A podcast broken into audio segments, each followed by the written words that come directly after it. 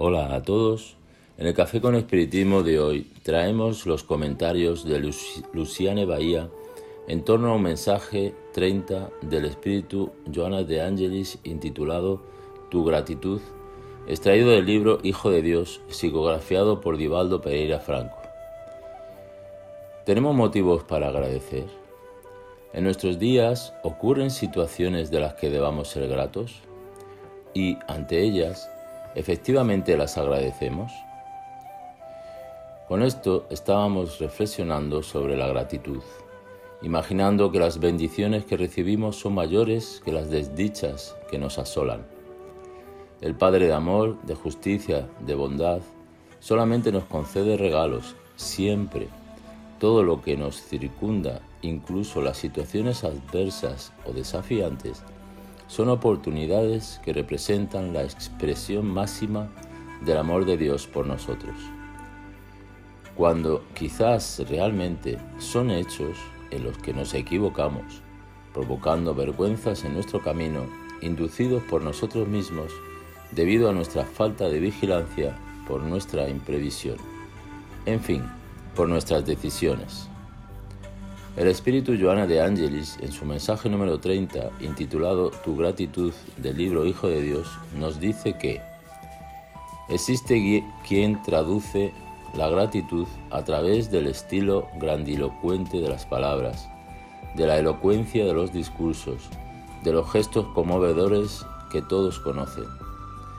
Pasan como personas reconocidas, portadoras de méritos y sentimientos comentados sin embargo, en cuanto las cosas cambian de rumbo y los acontecimientos dejan de ocurrir según sus intereses inmediatos, se desilusionan, se deprimen, se frustran. Y es muy interesante esto que nos dice la benefactora, pues el ser humano en muchos capítulos de la vida no percibe la naturaleza de lo que le ocurre. Donde se siente molesto, se tiene en realidad una utilidad de educación como nos enseña el espíritu del fin de Gerard Dunn en el mensaje La desgracia real, en el libro El Evangelio según el Espiritismo, en el que nos invita a que constatemos si algo es edificante para nosotros o no a partir de los resultados alcanzados.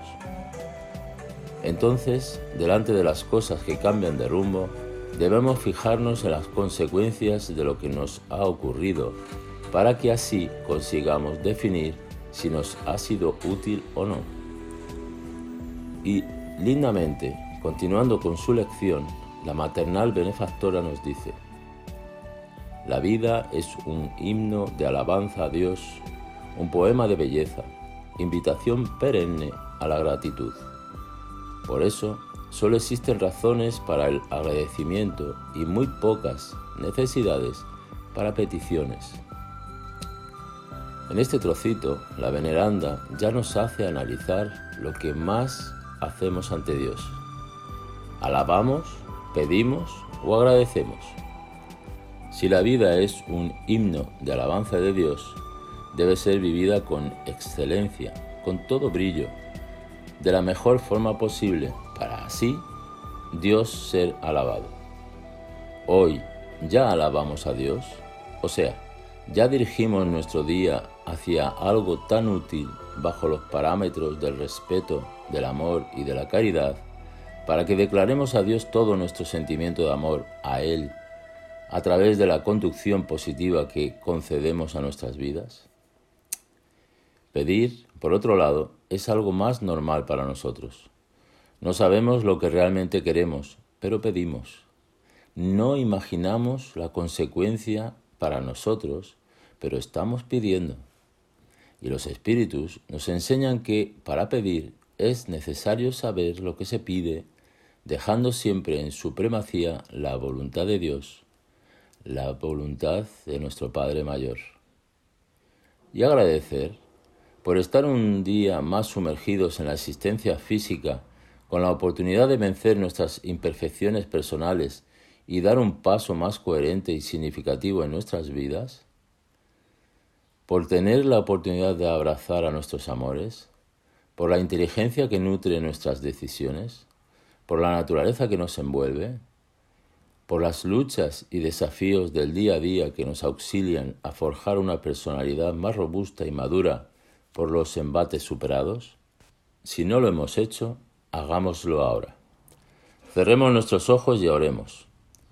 Podemos escoger el día de ayer si, estamos haciendo este ejercicio al inicio de la mañana, pero también podemos escoger el día de hoy si este mensaje estuviese siendo escuchado por la noche. Reflexionemos sobre todo lo que nos ha ocurrido. Todo. Alcemos nuestros ojos a Dios y digamos, Padre, gracias por todo, por todo lo que me ha ocurrido de bueno. Agradezco por el mal que no se ha realizado, pero también por el mal que se, me ha hecho, del que buscaré el aprendizaje que de él podré sacar. Gracias por los espíritus amigos que me inspiraron a hacer el bien y que también me aconsejaron, evitando que yo hiciese el mal. Agradezco, Señor, por mis amores, familiares y amigos, con los que tengo la fortuna de convivir, pero también por aquellos que volvieron a la patria mayor, pues tuve la oportunidad de reencontrarlos aquí y con ellos vivir lindos y especiales momentos. Agradezco, Padre, por aquellos que no nos quieren ni nos hacen bien. Te agradezco también por estar aquí, en esta reencarnación, así como agradezco si tuviera que volver ahora, porque sé que en una u otra circunstancia es tu voluntad que se evidencia y sé también que traes lo mejor que nos pueda ocurrir. Permíteme aún, Señor, pedir.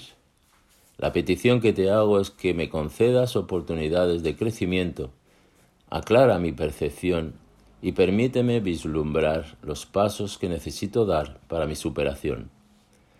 Gratitud por, tu paternidad, por tu amor, por tu voluntad y por tu misericordia. Joana también nos propone, cerrando el texto que estamos comentando, que nos mantengamos en acción por la gratitud. Ella dice, que sea tu gratitud silenciosa operando en el bien, porque este es el estímulo constante de tu existencia. La fidelidad a los compromisos nobles a los que te uniste, esparciendo olas de optimismo y de esperanza. La actitud paciente y bondadosa al lado de aquellos que se desequilibraron y se sienten solos. La oración ungida de amor a favor de los enfermos, de los inquietos y de los adversarios. La perseverancia en las actitudes relevantes cuando otros desertaron, el clima mental de fe y de unión con todo y con todos, sean las maneras de que expreses gratitud a Dios y a la vida por la honra de que estés consciente de tu existencia y presencia en el universo. Que tu gratitud sea el amor que se expande y mimetiza en todos cuantos se acerquen a ti experimentando la dicha de vivir. Reflexionemos sobre esta invitación que la benefactora de forma tan atenta nos hace. Gratitud inmensa por todo. Mucha paz y hasta el próximo episodio de Café con Espiritismo.